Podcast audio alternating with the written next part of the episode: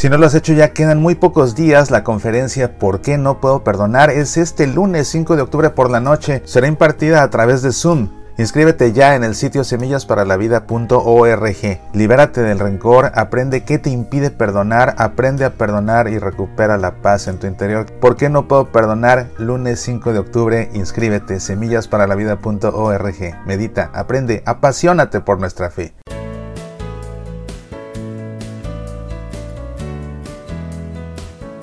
Este 4 de octubre, con motivo de la fiesta de San Francisco de Asís, el Papa Francisco ha tenido a bien emitir su tercera carta encíclica. Como sabes, una carta encíclica es el documento pontificio más importante de todos los documentos que emitió un Papa porque una carta encíclica va dirigida no solamente a los fieles católicos, sino que también va dirigida a todos los hombres de buena voluntad. Es la razón de que se llame carta encíclica, que significa carta universal.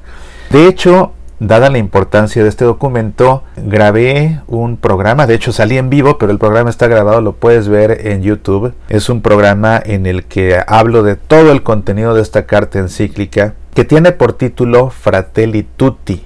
Fratelli Tutti es un par de palabras que el Papa Francisco tomó prestadas a San Francisco de Asís él escribió una serie de escritos que se conocen como admoniciones. La sexta admonición comienza precisamente con estas palabras, fratelli tutti, hermanos todos. Es una carta encíclica en la que el Papa nos habla acerca de la fraternidad y de la amistad social y yo de algún modo veo que es una especie de segunda parte de su segunda carta encíclica de hace cinco años, la Laudato Si, que también el Papa para titularla tomó prestadas estas palabras del cántico de las criaturas o el cántico del hermano Sol de San Francisco de Asís.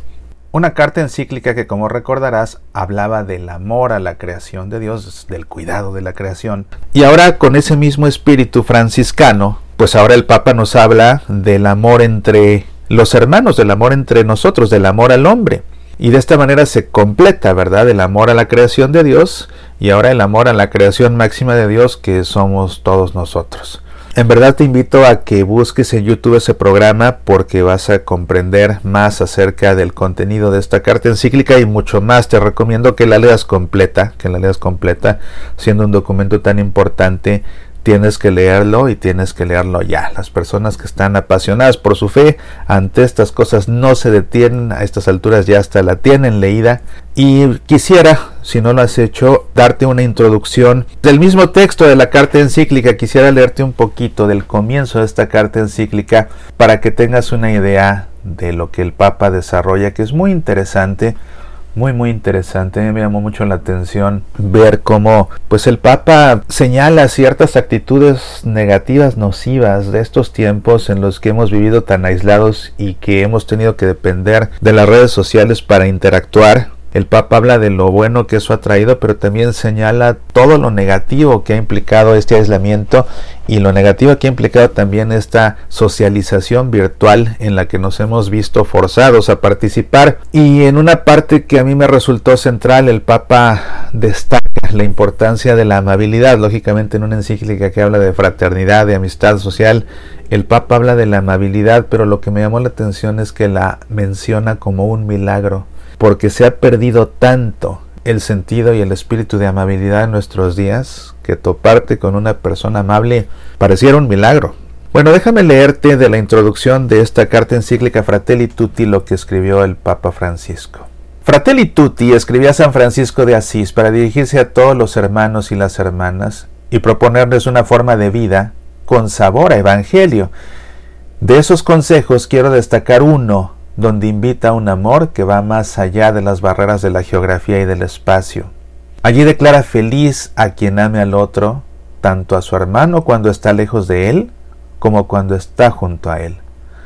Con estas pocas y sencillas palabras, expresó lo esencial de una fraternidad abierta, que permite reconocer, valorar y amar a cada persona más allá de la cercanía física más allá del lugar del universo donde haya nacido o donde habite. Este santo del amor fraterno, de la sencillez y de la alegría que me inspiró a escribir la encíclica Laudato Si, vuelve a motivarme para dedicar esta nueva encíclica a la fraternidad y a la amistad social.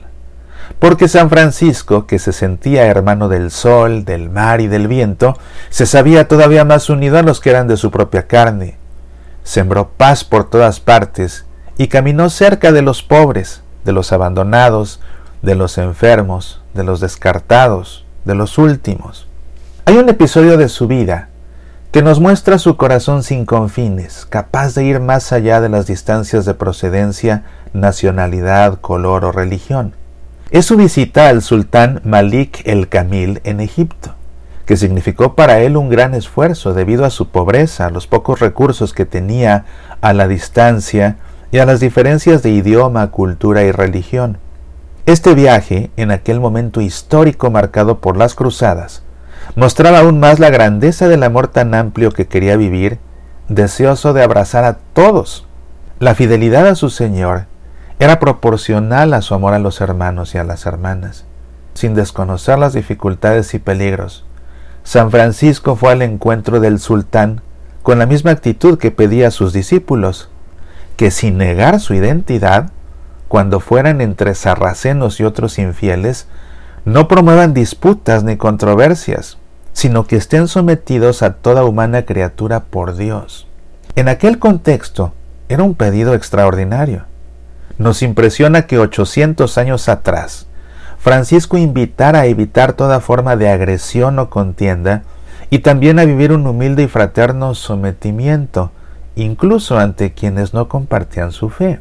Las cuestiones relacionadas con la fraternidad y la amistad social han estado siempre entre mis preocupaciones. Durante los últimos años me he referido a ellas reiteradas veces y en diversos lugares. Quise recoger en esta encíclica muchas de esas intervenciones, situándolas en un contexto más amplio de reflexión.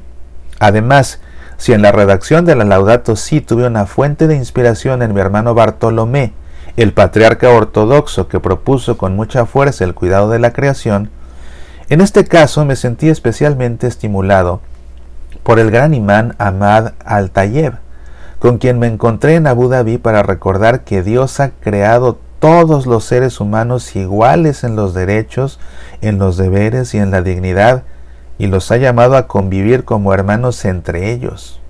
No se trató de un mero acto diplomático, sino de una reflexión hecha en diálogo y de un compromiso conjunto. Esta encíclica recoge y desarrolla grandes temas planteados en aquel documento que firmamos juntos. También acogí aquí con mi propio lenguaje numerosas cartas y documentos con reflexiones que recibí de tantas personas y grupos de todo el mundo. Las páginas de esta encíclica no pretenden resumir la doctrina sobre el amor fraterno, sino detenerse en su dimensión universal, en su apertura a todos.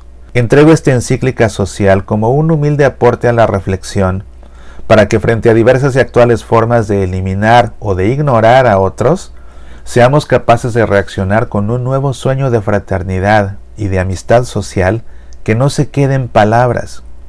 Si bien la escribí desde mis convicciones cristianas, que me alientan y me nutren, he procurado hacerlo de tal manera que la reflexión se abra al diálogo con todas las personas de buena voluntad. Asimismo, cuando estaba redactando esta carta, irrumpió de manera inesperada la pandemia de COVID-19 que dejó al descubierto nuestras falsas seguridades, más allá de las diversas respuestas que dieron los distintos países, se evidenció la incapacidad de actuar conjuntamente. A pesar de estar hiperconectados, existió una fragmentación que volvía más difícil resolver los problemas que nos afectan a todos. Si alguien cree que solo se trataba de hacer funcionar mejor lo que ya hacíamos, o que el único mensaje es que debemos mejorar los sistemas y las reglas ya existentes, está negando la realidad. Anhelo que en esta época que nos toca vivir, reconociendo la dignidad de cada persona humana, podamos hacer renacer entre todos un deseo mundial de hermandad, entre todos. He aquí un hermoso secreto para soñar y hacer de nuestra vida una hermosa aventura. Nadie puede pelear la vida aisladamente. Se necesita una comunidad que nos sostenga, que nos ayude, y en la que nos ayudemos unos a otros a mirar hacia adelante. Qué importante es soñar juntos. Solos se corre el riesgo de tener espejismos en los que ves lo que no hay. Los sueños se construyen juntos. Soñemos como una única humanidad, como caminantes de la misma carne humana, como hijos de esta misma tierra que nos cobija a todos, cada uno con la riqueza de su fe o de sus convicciones, cada uno con su propia voz, todos hermanos. Esta es la introducción de esta carta encíclica Fratelli Tutti. En verdad, léela completa, reflexiónala. Seguramente que encontrarás más de una cosa que en tu vida tienes que cambiar o mejorar para realmente tú mismo ser un hermano de todos tus hermanos. Soy Mauricio Pérez, estas son Semillas para la Vida.